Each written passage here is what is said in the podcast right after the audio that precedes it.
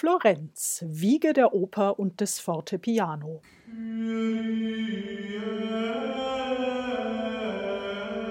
Vernimmt man heute den Namen Florenz, denkt man wohl zuerst an die Familie der Medici und an den Universalkünstler Leonardo da Vinci, der hier einen großen Teil seines Lebens verbrachte und viele bedeutende Werke hinterließ. Dabei vergisst man leicht, dass in Florenz auch zwei wesentliche Neuerungen der Musikgeschichte ihren Anfang nahmen. Aus dem Mittelalter wissen wir zur Musik in Florenz nur, dass auch hier der gregorianische Choral gepflogen wurde und irgendwann erste Mehrstimmigkeit Einzug hielt. 1480 dann begründete Lorenzo de Medici eine Kapelle mit 18 Sängern, darunter so berühmte wie Heinrich Isaak und Alexander Agricola. Dieses Ensemble galt bald als eines der besten in ganz Europa.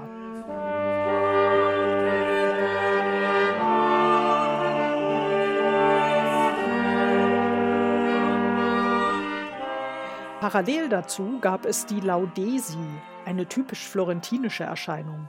Das waren Gruppen von Laienbrüdern und Schwestern, die sich regelmäßig trafen, um in oft sehr lebendigen Gesängen, den Laude, Maria oder andere Heilige zu preisen.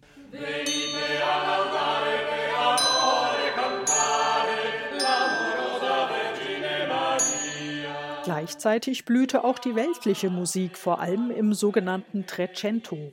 Francesco Landini oder Paolo da Firenze sind zwei Namen, bekannt für ihre Madrigale und Ballate.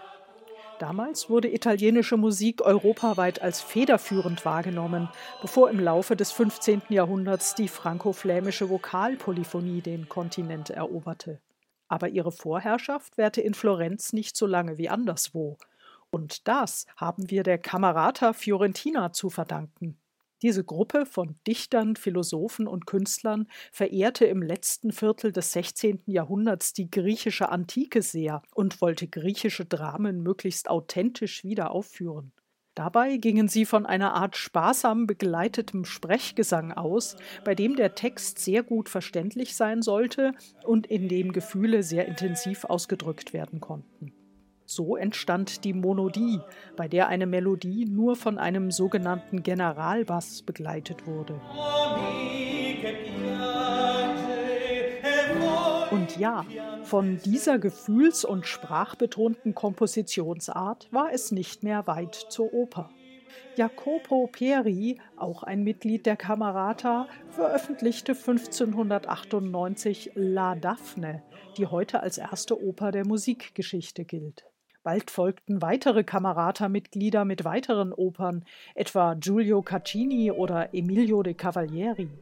Abfällig nannte man nun den alten Polyphonenstil die Prima Pratica, den neuen dagegen Seconda Pratica. Zum heute berühmtesten Protagonisten dieser Seconda Pratica avancierte übrigens der gar nicht in Florenz tätige Claudio Monteverdi.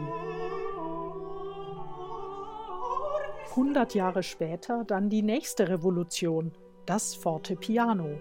Um 1700 herum baute Bartolomeo Cristofori das erste dieser Tasteninstrumente, den Vorläufer des modernen Klaviers, auf Anregung des Prinzen Ferdinando de Medici.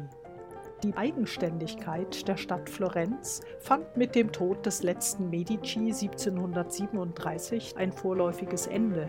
Aber immerhin, mit dem Klavier steht vielleicht auch heute noch in vielen Haushalten auf der ganzen Welt ein kleines Stückchen florentinischen Erfindungsgeistes. Musik